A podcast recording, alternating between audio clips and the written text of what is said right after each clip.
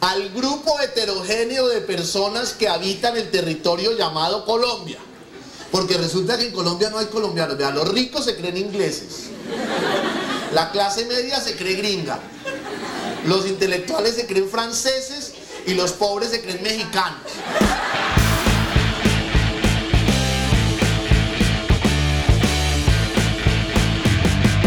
Esto es Alternativos.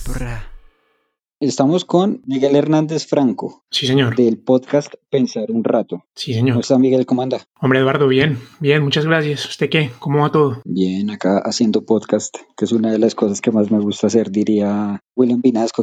¿En dónde anda ahorita? Yo ando en Francia, estoy en la ciudad de Lille, al norte de Francia, en la frontera con Bélgica. Me vine hace un mes largo a hacer una maestría. ¿Algo que tenga que ver con podcast o en...? En algo que tiene que ver con el contenido de mi podcast. Me vine a hacer una maestría en filosofía política y del arte. O sea, en realidad es como filosofía política, arte estética, arte ética y sociedad, una cosa así. Un montón de filosofías. Bueno, lo voy a contar a las personas que escuchen este podcast. Me llamó mucho la atención su podcast Pensar un rato. De hecho, al principio me pareció un poco incómodo, le voy a decir, le voy a ser sincero. O sea, cuando escuché los dos primeros minutos, ya he escuchado tantos podcasts, o sea, no podcasts, pero sí como youtubers y eso, como de crítica política, que en algún momento pensé, ah, esto puede ser así. Pero después del primer minuto donde ya entendí cómo era la dinámica del podcast, me encantó. O sea, no, no se lo digo para echarle cepillo, sino porque realmente fue así. Yo creo que el, el contenido que usted ofrece en, el programa de Pensar un Rato es la charla que uno suele tener con los amigos cuando habla de política, pero estructurada de una manera en la que por fin podemos entender cuáles son los pilares que hacen que la política tenga el impacto y la relevancia que tienen hoy en día y si todavía ese impacto y esa relevancia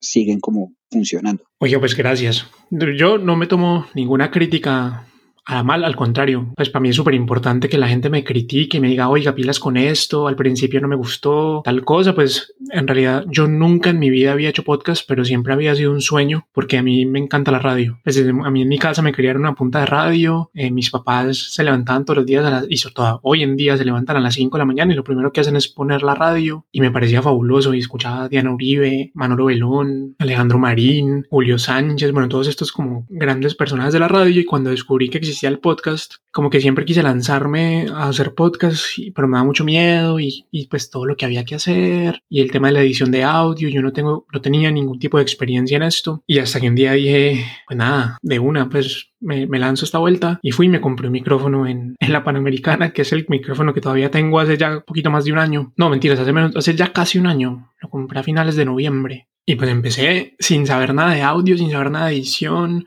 Yo creo que si, yo no sé si usted por dónde habrá empezado, pero si usted empieza por el primer episodio, se va a dar cuenta que no tenía ni idea de nada. Las pistas, el volumen está súper mal balanceado en todas las pistas. Bueno, está lleno de errores. Y pues así iba a ir aprendiendo sobre la marcha. Y, y al principio yo no sabía exactamente qué quería hacer. Así como que a mí siempre me me llamó mucho la atención como el tema de la divulgación, pero yo no sabía que eso se llamaba así, o no tenía muy claro que lo que yo quería hacer era divulgación. Y en algún momento, pues en realidad todo empezó porque pues yo, yo viví en Bogotá hasta, hasta hace unos meses antes de venirme para acá. Y alguna vez, pero yo no soy de Bogotá, yo soy de Cartago Valle. Y alguna vez fui a visitar a mis papás, y mis papás son odontólogos, y con los que pues siempre tenemos conversaciones de política, de filosofía, de estas cosas, porque a ellos les gustan mucho esos temas. Y entonces un día yo llegué a, pues, a visitarlos. Y están los dos y me dicen, oye, mira, te tenemos unas preguntas. ¿Preguntas de qué? Y sacaron una lista, una lista de preguntas que me tenían sobre política, sobre relaciones internacionales, sobre fenómenos social, pues como, como preguntas muy honestas que ellos se hacen y que de pronto no conocían el fenómeno porque no tienen por qué conocerlo porque son odontólogos y a mí me pareció tan enternecedor pues como tan, como tan genuino ese acto que dije como uff yo quisiera como poder responderles todo, ese, todo eso preguntas como resolver esas preguntas exacto. Porque ellos le, le mandaron esas preguntas o sea era por su formación académica o sea o porque ellos veían que usted era muy analista o cuál fue la razón que los llevó a ellos a decir, ah, no, esto no lo resuelve Miguel? Yo creo que eso es por la relación que tenemos y es que, bueno, primero yo soy politólogo y soy literato y también he tenido siempre pues como una inclinación grande por la educación. Entonces, pues digamos que en la relación con mis papás, que es muy buena, pues, siempre ha estado muy atravesada por la conversación. Entonces, como nos, escucha, nos levantamos a escuchar radio, por ejemplo, entonces pues uno escucha las noticias y uno inevitablemente termina comentando las noticias. Y entonces, pues digamos que yo hacía eso en el colegio, estando más chiquito y pues no tenía todos los elementos que fui desarrollando ya en la universidad estudiando ciencias políticas y literatura para analizar pues la política, la vida y el mundo, como digo en el podcast. Y pues esa relación fue evolucionando hasta que se convirtió en que siempre nos sentábamos a conversar, a, a hablar de eso, de la política, de la vida y el mundo con mis papás, con los amigos de mis papás. Y eso eventualmente terminó en Miguel viene a explicarnos cosas porque mis, mis papás son ontólogos, los amigos de mis papás son médicos o ingenieros, pero es gente que siempre ha tenido mucho interés por estos temas, pero que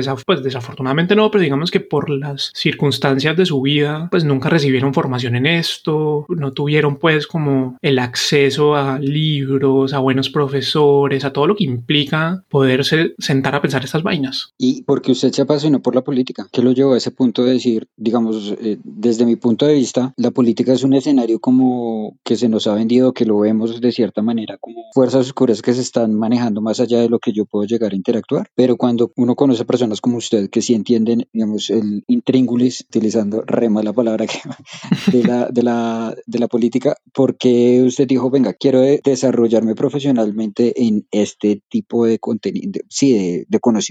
Pues vea, la historia en realidad es más o menos así. Yo no sé si usted ha visto, y si no lo ha visto, se lo recomiendo. Una conferencia muy famosa que dio Jaime Garzón antes de que lo mataran, obviamente, en, en Cali. Eso está en YouTube, es una conferencia como en una universidad en, Cali, sí, la Universidad Autónoma, creo, la Universidad de Occidente. Una, una universidad. El man fue allá a echarse una conferencia antes de, eh, le, quería comentar porque eso lo vi hace poquito, estaba escuchando yo el podcast, un podcast que se llama Sudacas, me imagino que lo conoce, 070. Sí, sí, sí. Y en un, en un episodio eh, ellos se entrevistan a eh, Gambetta, Gambetta de Alcolíricos, y eso me llevó a buscar Alcolíricos y una de las canciones empieza con una frase de Jaime Garzón. Si no estoy mal, puede que, que me esté equivocando porque hay dos como grandes conferencias, una en la Universidad de Autónoma del Valle y otra en la Universidad Nacional de Colombia. Sí. Y la frase de él es, si nosotros no cambiamos este mundo, nadie va a venir a este país, nadie va a venir a cambiarlo. Sí, sí, yo creo que eso le dicen las dos, de hecho. Eso estamos esperando. Estamos esperando los problemas que vengan a solucionar el problema que somos nosotros mismos. Si ustedes los jóvenes no asumen la dirección de su propio país, nadie va a venir a salvárselo, nadie. nadie. Y cuando yo escuché eso, yo ya lo había escuchado porque obviamente, digamos, las palabras de Jaime Garzón se han, se han pasado como de generación en generación, por decirlo de cierta manera, aunque solo han pasado, si no más 20 años, pero se han vuelto o han calado muy fuerte en la sociedad y me pareció verlo mezclado con una canción de rap, o sea, me voló la cabeza. Pero ya, cierro mi paréntesis y entonces, hombre, se está viendo esa charla de Jaime Garzón en la Universidad Autónoma de Cali. Sí, pero yo estoy aquí en el colegio, ¿no? Yo tengo 15 años y pues yo veo esta charla y a mí me parece la vaina más fabulosa del mundo. Pues digo, ¿qué es esta brillantez? Este man tan charro, tan inteligente, o sea, todo, todo, el manejo del escenario, o sea, me pareció deslumbrante. Y yo solo dije, yo quiero ser como ese man. Pero tengo un problema y es que yo no soy particularmente chistoso y pues francamente yo creo que si uno no es chistoso, pues intentarlo es difícil, ¿no? Como más, bien que si uno no es chistoso, no intenta ser chistoso, termina, exacto, no es genuino y termina uno haciendo el oso, no en el buen sentido. Entonces, yo no soy chistoso o pues yo no soy particularmente chistoso porque yo soy más que todo ácido con mis comentarios, entonces no es que den risa, sino que es como que, como a este piruito y sus comentarios. ¿Yo puedo decir groserías acá? Sí, sí, sí, usted puede. Bueno, no, bien, porque yo, o sea, o sea me contengo, pero, yo... Pues escuchar de un politólogo que diga groserías como que no... O sea, eh, no es políticamente correcto, por decirlo, pero no, igual se puede, o sea, sea usted. Ah, no, yo sí digo muchas groserías independiente. Yo soy hasta literato, hermano. Yo, pues, para mí el lenguaje, eso es una cosa maravillosa. Ahí sí, como dice Jaime, usted puede insultar, usted puede cantar, usted puede hacer un montón de cosas. Y las groserías me parecen maravillosas. Pero bueno, el caso es que yo no soy chistoso, pero yo decía, yo quisiera analizar como este man, yo quisiera explicar las cosas como las explica este man. Obviamente esto lo estoy diciendo ahora que lo he pensado, pero en ese momento simplemente me, me conectó un montón. Entonces entonces dije, parce, yo quiero ser periodista. Y entonces me puse con que, hey, que voy a estudiar periodismo, que no sé qué. Y resulta que un familiar político mío trabajaba, pues ya un hombre grande, adulto, trabajaba en, en la BBC. Y entonces pues digamos que el familiar que nos, nos puso en contacto, dijo, hable con él. Y entonces, bueno, yo me fui a hablar con este man y le dije, oiga, yo quiero estudiar periodismo porque mira, esto me parece increíble, bla, bla. Y entonces este man lo primero que me dice es, no estudie esa vuelta. No estudie periodismo, estudie otra cosa, estudie lo que quiera, pero no estudie periodismo. Estudiar periodismo no sirve para nada. Estudie historia, estudie derecho, estudie sociología, estudie lo que quiera, pero no estudie periodismo porque usted lo que necesita es tener marcos de análisis para pensarse el mundo. O sea, el periodismo se aprende haciendo. Y entonces a mí eso me quedó sonando y dije, bueno, entonces a mí qué otra cosa me gustaría si no fuera estudiar periodismo. A mí me gusta mucho la política, a mí me gusta mucho el tema de conflicto, yo quiero entender la guerra en Colombia, quiero entender como todo este mierdero en el que vivimos. Y entonces vi ciencia política y dije, nada, pues voy a estudiar ciencia política y me metí a estudiar ciencia política en la Javeriana. Y yo siempre había tenido la pasión por la literatura, por escribir. Yo me había ganado un concurso de cuento en el colegio pues como que también había tenido esa trayectoria y yo sentía ese vacío en mi vida y la Javeriana le permitía a uno hacer doble carrera y entonces dije, no, yo también voy a estudiar literatura y terminé estudiando ciencia política y literatura y digamos que en el camino fui abandonando mis aspiraciones periodísticas y me fui yendo más por el camino como de la educación. O sea, lo que yo veía más es, yo lo que quiero es que la gente entienda. Sí, a mí no me importa usted qué opine, a mí no me importa si esté de izquierda derecha, pero tenga fundamento para hacer lo que quiera, para opinar lo que quiera. O sea, parece bien en donde sea que se vaya a parar y no, repita bobadas. Un, un, punto importante que me pareció chévere de su podcast es algo que creo que en este momento vale la pena resaltar y es que nosotros, si nos ponemos a ver una simple noticia, un simple canal de televisión sin un contexto, es realmente imposible entender la información que me están dando ahí. También por algo que usted decía y es que por más, entre comillas, independiente que sea la persona que me está contando la noticia, por más genuino que sea el interés de esa persona en contarme las cosas de una manera objetiva, siempre va a haber un sesgo de alguna manera. Entonces, poder entenderlo desde el saber cruzar información para generar un contexto y darme una idea general en donde estoy parado es importante. Y creo que eso se logra muy bien en su, podcast. Oiga, pues de verdad, muchas gracias porque eso es, pues yo no sé si usted le pase con el suyo, pero a mí me pasa mucho que la gente no me suele dar feedback, aunque yo sé que hay gente que me escucha, pero la gente solo me dice, oiga, me gustó o no me gustó. Y pues todo bien que le guste o no le guste, o sea, ese no es el punto, pero eso que se me acaba de decir a mí me anima un montón porque es lo que yo quiero. O sea, a mí no me importa si usted luego está en desacuerdo conmigo, de verdad, de verdad a mí no me importa. Es más, que, que nota y sentémonos a conversar y de pronto si usted me da unos buenos argumentos, yo no tengo ningún inconveniente en cambiar de opinión porque yo sigo los mejores argumentos o pues así procuro vivir. Pero, o sea, lo que yo quiero es que usted termine de escuchar un episodio o una serie del, del, programa y diga, uff, parce, tengo un elemento nuevo para pensar un problema, ¿sí? Para pensarme la ideología, para pensarme los medios de comunicación, para pensarme la nación, para pensarme la violencia y ya me formo la opinión que se me dé la gana y está muy bien, pero tengo elementos para tener un criterio más pulido. Entonces usted me dice eso y la verdad me alegra un montón porque eso es exactamente lo que yo quiero que le pase a la gente cuando escuche y siento que eso es un punto central. De hecho, como yo veo el periodismo, porque en algún momento yo también pensé tomarme como un curso de,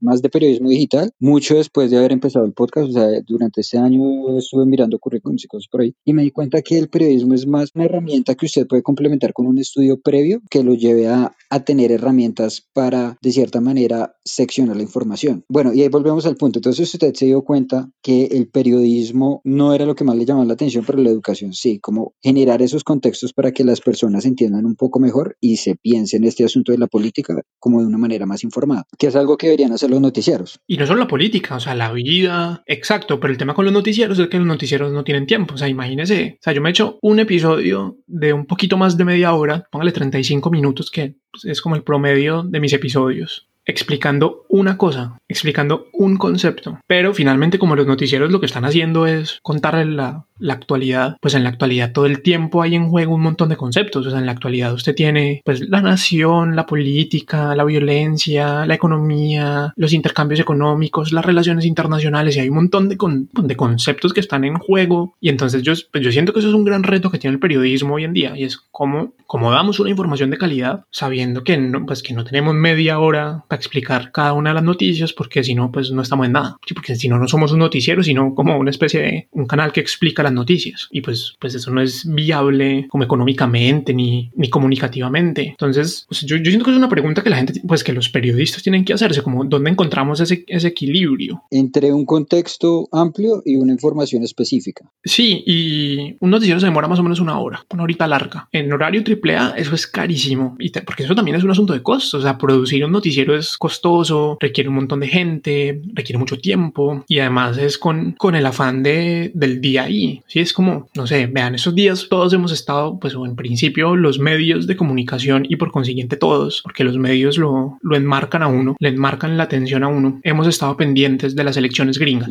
que eran súper importantes. Es decir, así uno le guste o no, el man que esté allá sentado define demasiadas cosas para nosotros y pues nosotros no podemos meter la mano, pero por lo menos conviene intentar Una, entender. una pregunta, Entonces todos estamos pendientes de esa vuelta. una pregunta que quiero hacerle como politólogo. ¿El presidente gringo realmente es la persona más importante del mundo? Well, it's a big show.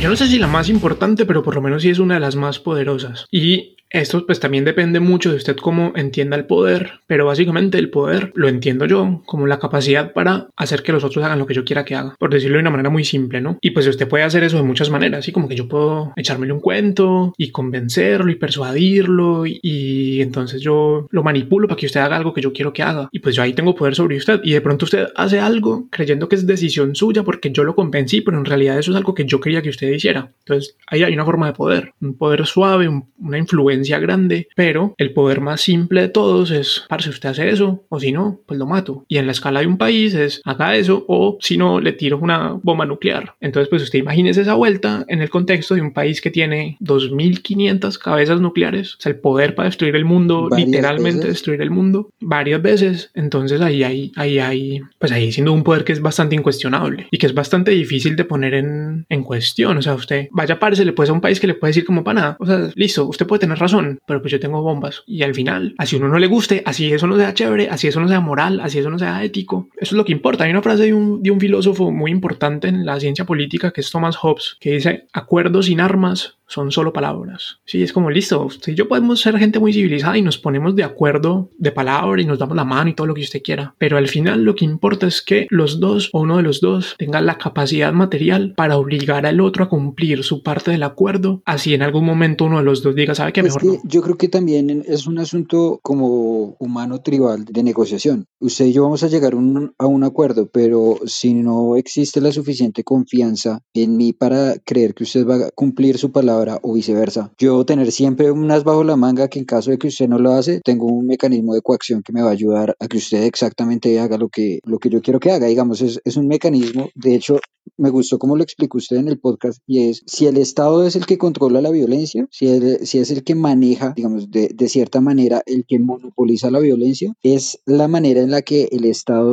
va a tener la posibilidad de garantizar seguridad a las normas convenidas a nosotros como pueblo. Pero al mismo tiempo yo lo veía, yo decía, me parece un poquito medio macabro. Después yo me puse a analizar cuando se acabó la Segunda Guerra y manda las bombas de, Hiroshima y Nagasaki, era más un pararse duro sobre la raya, como diríamos acá. O sea, como dar un golpazo en la mesa y decir, nosotros los estadounidenses tenemos la capacidad de hacer esto en cualquier parte del mundo. Entonces ahora se va a negociar bajo otros términos y eso fue lo que terminó haciendo que, que se tomaran pues, las decisiones que se tomaron en la Segunda Guerra, pues que se repartiera el mundo como después se vino repartiendo. Sí, pero pues es que la gente que tiene poder no juega con las reglas morales con las que jugamos nosotros los mortales de a pie. Sí, como se piensa que esto es gente que con una palabra, que con un gesto define miles de vidas, millones de vidas. Y pues esto es muy horrible de decir y esto es muy horrible de entender, pero piense algo tan sencillo como en el mundo hay 8 mil millones de personas. De coronavirus se han muerto un millón cien mil por ahí, un millón doscientos mil, no me acuerdo. Un millón cien mil. No me acuerdo en cuánto vamos. Ponle un millón cien mil, pues. ¿Qué es un millón cien mil vidas en siete mil millones de vidas? Entonces, claro, usted dice, pues es que cada vida es singular, e irreemplazable, y es verdad. O sea, cada vida perdida es trágica para quienes la pierden, para la gente que queda atrás, para las familias, las personas que amaban esa vida, y todo lo que usted quiera, y eso es verdad, y eso es fundamental, y por eso cuidamos la vida y protegemos la vida de la gente. Pero si usted es el que toma las decisiones, usted no puede darse ese lujo de pensar en cada vida singularmente, porque es que muchas veces salvar una vida implica sacrificar otras. Y eso es lo que la gente a veces se le olvida de los políticos. O sea, los políticos juegan con un montón de, De variables que nosotros no de conocemos. vidas simultáneamente y no solo de variables que nosotros no conocemos, sino de variables que de pronto no- ni nos gustaría tener que pensar. Porque es que eso es, o sea, la gente se le olvida que es que el político muchas muchas veces define quién vive y quién muere, o define a quién deja vivir y a quién, a quién deja morir y a quién hace vivir. Sí, como, no sé, un ejemplo macabro, pues que esto no, esto no pasa así realmente, pero imagínese algo como usted es el presidente y tiene, no sé, comida para 100 niños en La Guajira, pero para comida para 100 niños, pero tiene 100 niños en La Guajira y 100 niños en el Chocó que se están muriendo de hambre los 200, pero solo tiene 100 de comida. Sí, exactamente, esto es Age of Empires. Eventualmente, alguien, por horroroso que sea, le toca tomar la decisión de dejar morir a 100. Y eso es horrible, pero igual pasa. Sí, como la pregunta ahí es, es el poder pone en juego un montón de vainas que de pronto uno no le gustaría tener que pensar, pero que igual ocurren, pero que igual están ahí y que yo creo que hay que pensarlas y hay que sobreponerse al horror de, puta, es que estamos dejando morir a tanta gente, porque es que igual eso va a pasar, por desgracia. Y ya, digamos, volviendo, volviendo a su historia, usted se da cuenta de todo eso, o sea, ya usted como, como politólogo empieza a ver todo este, toda esta cantidad y volumen de, de, contenido, por llamarlo de cierta manera, que genera el contexto que nos puede permitir entender mejor la política. ¿En qué momento usted dijo esto? Esto lo voy a explicar en formato de podcast. O sea, ¿cómo, cómo llegó usted al podcast y a entender que era una, una manera de hacer divulgación también? No sé si, si cabe como divulgación política. Pues sí, para mí eso es, sí, es divulgación de ciencias sociales. Es decir, no solo de ciencia política, sino pues lo que pasa es que las, esto es otra discusión, ¿no? Pero entonces en las ciencias sociales hay una pelea que yo creo que es muy idiota, que es la rigidez de las disciplinas. Entonces una cosa es la sociología, otra cosa es la antropología, otra cosa es la ciencia política, otra cosa es la psicología. Yo francamente creo que eso es una idiotez porque cuando uno es un científico social, por fortuna, tiene la posibilidad de servirse de un montón de herramientas de casi todas las disciplinas, porque pues es que lo humano es múltiple todo el tiempo. Si usted como solo voy a estudiar las implicaciones sociológicas, pero es que toda implicación sociológica es política, toda implicación política es cultural, todo lo cultural pasa por el arte, todo eso pasa por lo psicológico, o sea, usted tiene que tener un montón de cosas en cuenta. Pero bueno, entonces digamos que esa discusión yo la zanjo en todo tiene que ver con todo y pues uno tiene que tratar de ser tan integral como sea posible y pues obviamente uno es más experto en unas cosas que en otras y eso es normal y eso está bien, pero no hay que desestimar digamos, como la integralidad de la experiencia humana entendida desde las ciencias humanas. Entonces, pues para mí es divulgación de las ciencias humanas y la pregunta de cómo llego yo a esto, entonces es, mis papás me entregan esta lista, esto fue hace un año, después de que mis papás y yo llevábamos años teniendo pues conversaciones como así, como de explicarnos cosas, de explicarles yo cosas. Y yo dije, eh, tan bacano que sería como poder responderles todo, sí, porque nunca va a tener el tiempo de responderles todo a ellos, porque yo no vivo con ellos, porque yo vivo en otra ciudad, porque yo solo vengo aquí una vez al año de visita y estoy 15 días, máximo un mes y, me vuelvo a ir y, y, ya, o sea, eso es todo lo que tenemos. Y entonces me decía, bueno, ¿qué hago con eso? ¿Qué hago con eso? Estaba pensando y dije, ay, a mí me gustaría mucho el podcast, la radio me encanta. Y ahí fue que empecé a escuchar podcasts muy en serio, pues yo ya, había yo ya venía escuchando podcasts, podcasts grandes, ¿no? Como Alejandro Marín, Diana Uribe, Presunto Podcast. Radio Ambulante, me imagino. Radio Ambulante, sí. Y ya, pero tampoco escuchaba tanto. Estúpido Nerd también empecé a escuchar. Y yo decía, oye, esto cada vez me suena más, cada vez me suena más. Hasta que un día un amigo me dijo, parce, láncese. Pues lo peor que puede pasar es que haga el oso. Y pues si usted hace el oso, no va a volver viral y nadie lo va a escuchar. Pues lo van a escuchar sus cinco amigos que lo escuchemos. Y ya, y nos vamos a burlar de usted. Si no le gusta, pues lo baja ya. Exacto, exacto. O sea, como que me hizo caer en cuenta como, no es para tanto. Y entonces ese no es para tanto fue como, pues oiga, sí, no es para tanto. Entonces fui y me compré el micrófono, me bajé un, un programa de edición de audio, Ableton, y me senté a hacer la vaina. El primero, yo no sé si usted ya lo escuchó, pero el primer episodio yo lo escucho hoy en día y digo como, qué oso pana. Eso está todo lleno de errores, de locución, de, edición. Hay, pasan dos cosas que a mí me gusta mucho escuchar en los podcasts. Yo siempre trato de escuchar el, el, primero, el último que han puesto, ese es el primero que escucho. Y me lanzo al primero que grabaron, o sea, el primero que aparece en el feed de, de Spotify. Y a mí me encanta escuchar cuando usted, usted escucha el primer, el primer episodio y ya de en adelante usted empieza a ver cómo la evolución. Yo no sé, a mí, Eduardo Río, me encanta hacer eso. De hecho, con, con el podcast que nosotros hacemos, o sea, con Alternativos, también lo he hecho varias veces. Digo, listo, voy a escuchar el podcast que hice con Miguel Hernández y voy a escuchar el primero que hice, curiosamente, con, con Catalina Hernández, que es nuestro, nuestro primer episodio, fue con una chica que se llama Catalina Hernández, para ellos. Y digo, no, parce, yo está, o sea, mal. Pero incluso escuchando el último uno encuentra errores. Pero me gusta ver cómo esa trayectoria y del 1 al 2 al 3 al 10 que ya empieza usted a ver algo mucho más sólido. O sea, yo siento que antes del 10-11, en, en, la mayoría de los casos, ya es cuando empiezo a ver como solidez dentro de, dentro de, ya como que uno se empieza a sentir tranquilo contando la historia que, que quiere contar.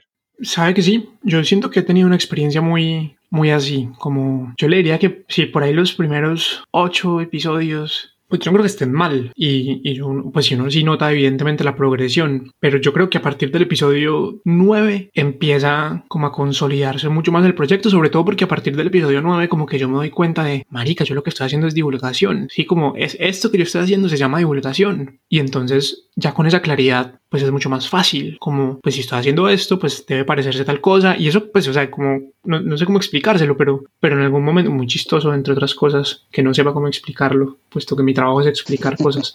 Pero un- un- un- una pregunta antes. Antes de que usted supiera que era divulgación, ¿cuál era su, o sea, usted cómo lo llamaba? ¿Cómo, usted cómo decía, no, mi podcast va a explicar la política? No, pues yo decía literalmente lo que hay ahí como un podcast para pensarnos la política, la vida y el mundo. Entonces yo decía, es porque usted se siente, lo escuche y se quede pensando. ¿Para qué piense? Yo, yo creo que uno tiene que sacarle tiempo a pensar en las vainas. El tiempo. O sea, hoy en día uno nunca tiene tiempo para pensar en nada porque siempre tiene que estar haciendo algo. Mirando Twitter, mirando Instagram, tomándose fotos, haciendo ejercicio, teniendo un emprendimiento. eh, Bueno, en fin, como siempre hay que ser productivos, pero yo siempre he dicho, pare, pare piensen las matas, la vida, en el devenir, en- o sea, la, la vida hay que pensarla también. Y entonces yo decía, pues si tan difícil le parece pararse a pensar, póngase un podcast de media hora que cuando usted esté en Transmilenio o en un metro o en un bus o en lo que sea, lo pone, se pone sus audífonos y en media hora pensó algo que de pronto usted casi nunca le saca el tiempo para pensar, como que es esa vuelta de la nación. O que es esa vuelta de la ideología política. Porque todo el mundo habla que ni de centro, ni de izquierda, ni de derecha, que la, el castrochavismo, que... ¿Usted ha pensado en esa vuelta? Tómense un momento para pensar en esta vuelta. A ver qué concluye.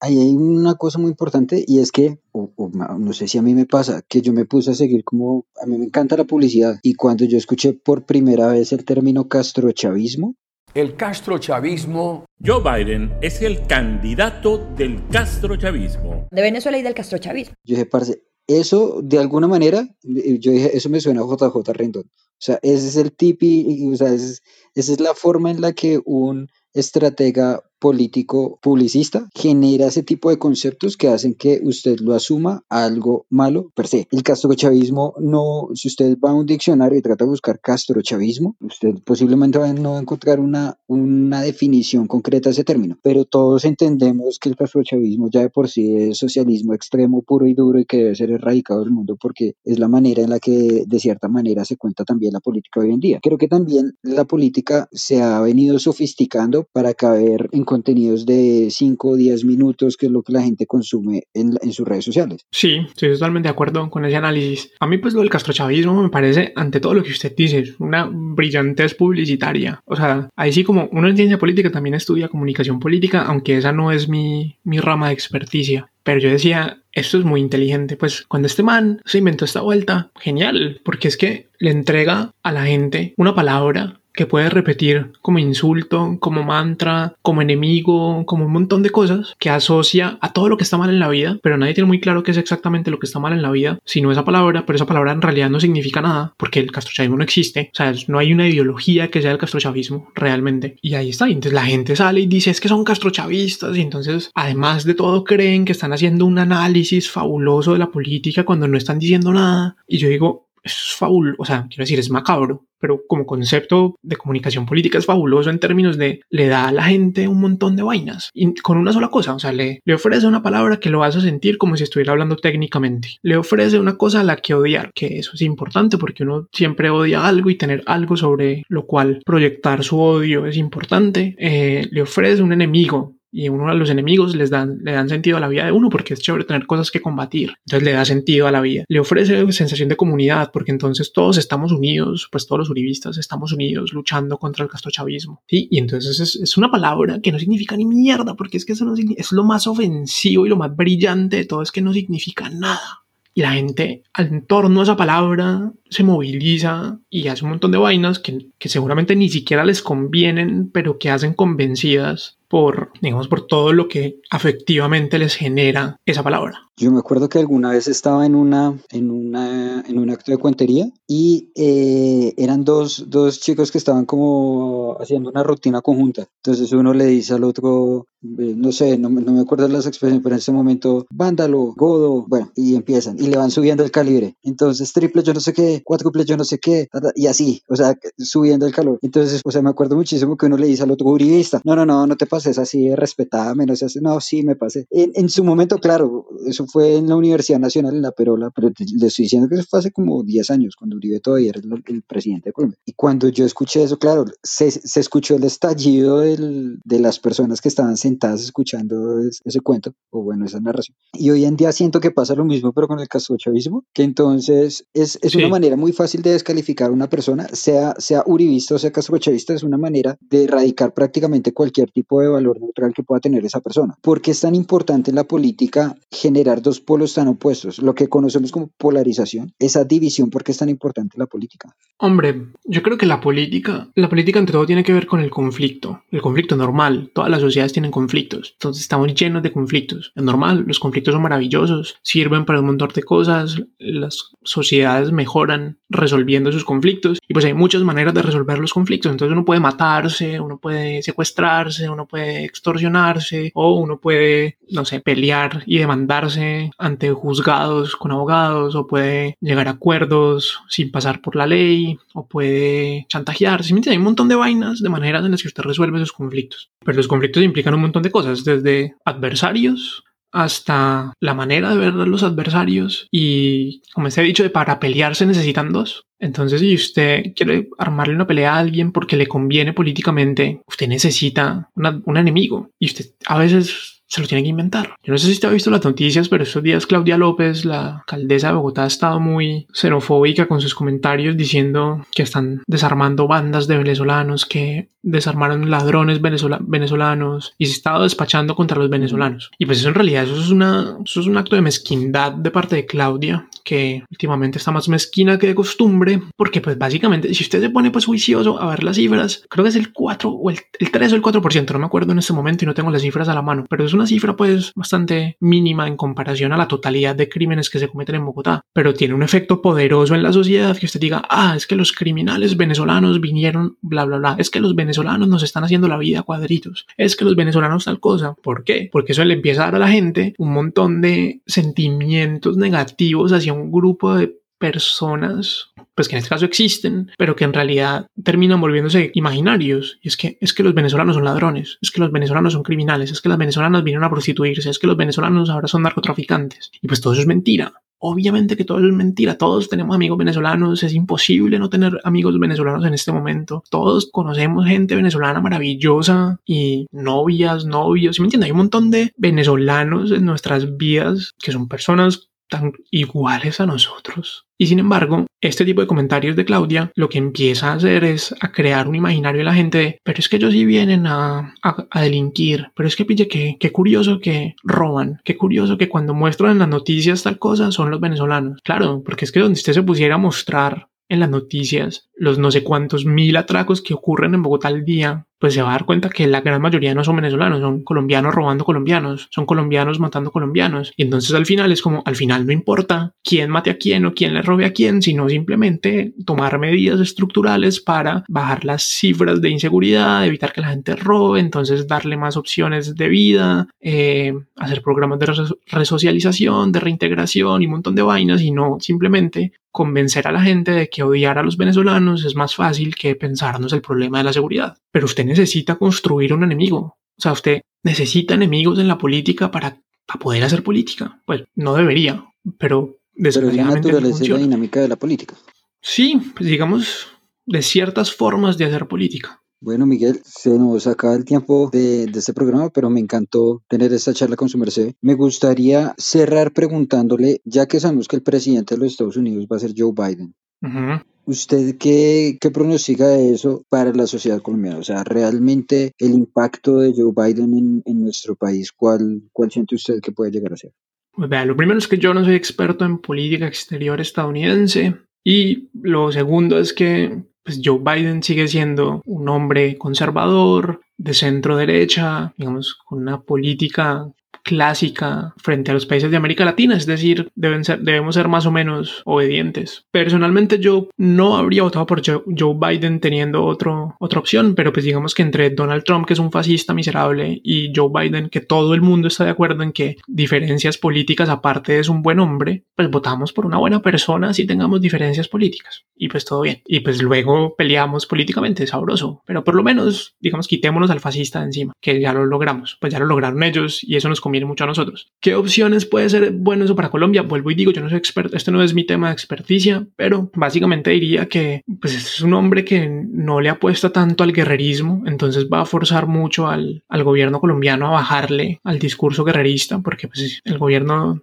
de Álvaro Uribe en cabeza de Iván Duque le apuesta mucho a la guerra, la confrontación armada, le apuesta mucho a el escalamiento de la violencia y como esta estrategia de hacer invivible la república. Mm, y pues digamos que le va a apostar a eso. La otra es Joe Biden es un man que se supone va a defender más los acuerdos contra el cambio climático y eso también va a obligar a Duque que de puertas para afuera dice que él defiende el medio ambiente, pero de puertas para adentro deforesta, permite el eh, fracking, permite el fracking o pues quiere permitirlo, ofrece ofrece también los páramos para que se haga minería. Exactamente. Entonces, yo creo que, digamos que si este man es coherente, que yo creo que puede llegar a hacerlo, pues no se lo va a poner tan fácil a este man como, ¿qué le pasa? O sea, ¿para qué, para qué viene y nos dice que efectivamente usted está a favor del medio ambiente, pero feria al país para que se lo repartan entre empresas mineras, entre ganaderos y entre un montón de gente que afecta al medio ambiente? Eso por un lado. Por el otro, yo creo que le va ajustarle el cinturón en el cumplimiento de los acuerdos de paz. Entonces, pues eso para mucha gente es horrible. Yo soy un defensor acérrimo del proceso de paz. Creo que es importante, creo que lo necesitamos.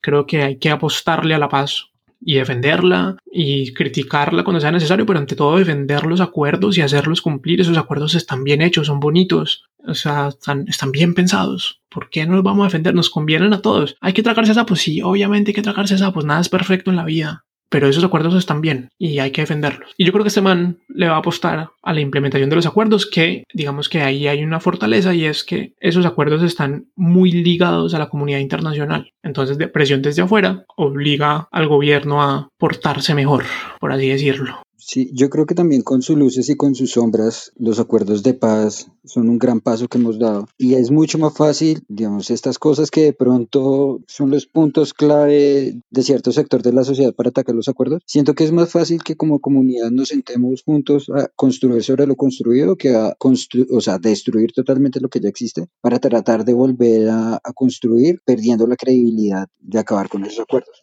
De acuerdo, totalmente de acuerdo con eso. Listo, Miguel. Bueno, primero que todo, muchísimas gracias por Hombre, Eduardo, usted. A, nuestro, a nuestro programa, por acompañarnos en el episodio de hoy. Yo le invito a usted que esté escuchando este episodio de podcast a que se vaya a pensar un rato en Spotify. ¿En dónde más tenemos pensar un rato? Pensar un rato está en todas las plataformas de podcast, en Google Podcast, en Apple Podcast, en Amazon ahora me aparece en Amazon, en Spreaker, en ¿dónde más? En Deezer, Stitcher, pues no sé qué más utilizan, pero yo sí, pues de las que yo creo que todo el mundo utiliza, estamos, está a pensar un rato. Listo, entonces, pensar un rato de Miguel Hernández Franco. Los invito a que vayan y lo sigan. En Instagram, redes, ¿cómo lo conseguimos? En Instagram no tengo Instagram del podcast, pero me pueden seguir en Twitter y en Instagram a mí, a, pues a Miguel Hernández, arroba Miguel Letras, y el podcast tiene un Twitter que es arroba raya al piso pensar un rato en Twitter. Y ahí pues conversamos, eh, estoy armando como encuesticas para empezar a, a decidir los temas de los siguientes episodios, compartir, conversar más, como resolver preguntas. Hay una comunidad pues que apenas está comenzando porque la cuenta de Twitter la abrí hace relativamente poco, pero, pero ahí vamos. Entonces, bienvenidos y bienvenidas. Vale, Miguel. Y usted que nos escucha en este podcast, lo invitamos a que nos siga en nuestras cuentas de Instagram y Facebook de Distrito Podcast y Alternativos Podcast. Allí van a encontrar este episodio. Y en nuestras cuentas de Spotify, Spreaker, todas las que acabamos de decir, más YouTube. Ahí pueden encontrar este episodio de Alternativos Podcast. Y quiero darle un abrazo muy especial a Jenny Mantilla y a Juan Sarmiento, que son dos amigos que escuchan este podcast, que nos escriben. Entonces, un abrazo para ellos. Desde este satélite del Distrito Podcast les muchísimas gracias por escuchar y un abrazo para todos.